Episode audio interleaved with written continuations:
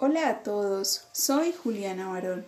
¿Y cómo Hoy hablaremos de un tema que marcó la historia del cristianismo, la conversión del Imperio Romano al cristianismo, con un personaje histórico como lo fue el emperador Constantino el Grande.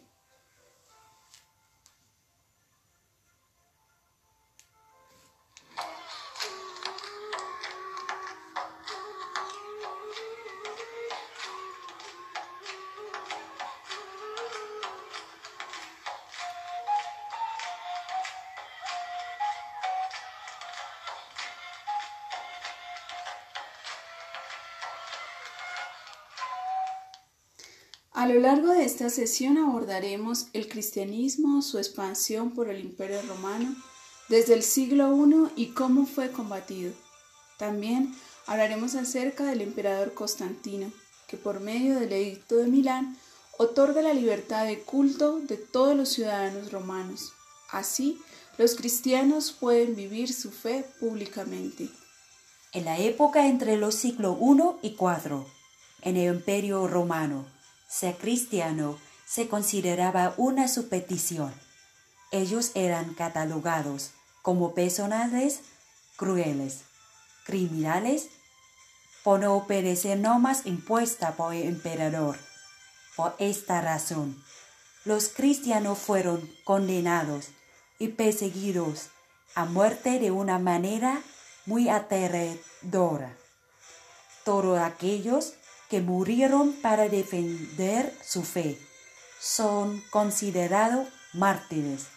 Por otro lado, algunos cristianos, ante el temor de ser torturados o asesinados, renegaron de su fe en Cristo. Por ello fueron llamados lapsi. Para esto es importante destacar dos grandes persecuciones a los cristianos que se dieron en el imperio romano. La de Nerón en el año 64. Un incendio destruyó Roma.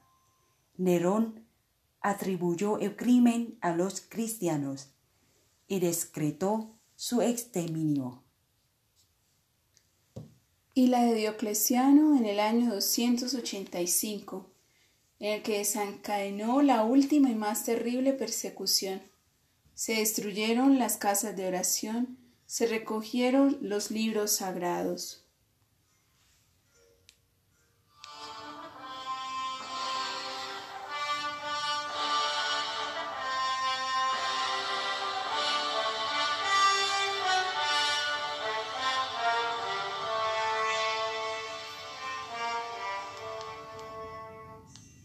Las persecuciones a cristianos terminaron cuando Constantino subió al trono como emperador.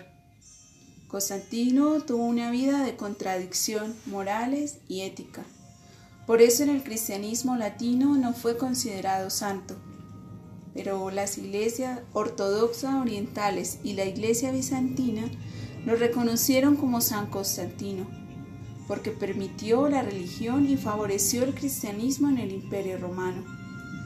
Constantino se convirtió en defensor de la fe cristiana a través del Edicto de Milán, que fue promulgado en el año 313.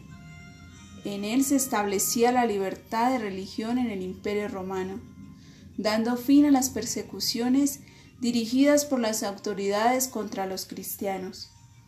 Además, Constantino convocó el concilio de Nicea de 325 en el cual se definió la doctrina cristológica contra la interpretación arriana, que consideraba que Jesús no formaba parte de una unidad trinitaria con Dios, sino que era un humano más. Constantino trasladó la sede del imperio al oriente bizantino en el año 330, en el cual se formó a la segunda Nueva Roma, se estableció la división entre Occidente y Oriente. Constantino murió en el año 337. Hasta ahora en la historia del cristianismo, las opiniones acerca de Constantino siguen divididas. Para algunos, él permitió que el cristianismo no desapareciera. por el poder y la autoridad que tuvo en la sociedad romana y el mundo occidental. Para otros, el cristianismo perdió sentido de vivir los valores de su fe.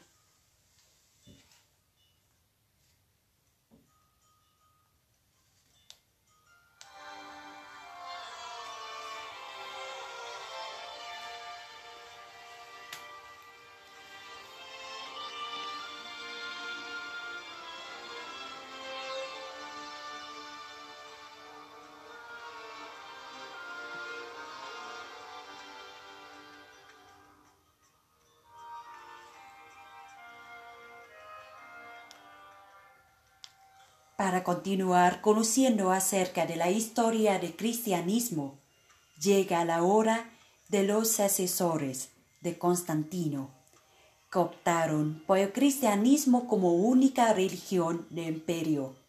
La excepción a la opción cristiana del imperio es de Juliano, quien intentó negar su fe. Teodosio, de 378 a 392 impuso el cristianismo como única religión del imperio. Por otro lado, los páparos invadieron los territorios del imperio y destruye el mundo romano occidental, quedando solamente el imperio bizantino. Asimismo, en la Nueva Roma surgió un patriarcado que luchó la autoridad del cristianismo con el obispo de Roma, provocando la ruptura en el occidente en el año 1054. Finalmente, en el oriente romano se celebraron los cuatro primeros concilios que dieron fundamento a la iglesia cristiana. Nicea 325, Constantinopla 381, Éfeso 431, Canceronia 451. Esperamos que hayan disfrutado de este corto viaje en la historia de la conversión del Imperio Romano al cristianismo. Nos vemos pronto.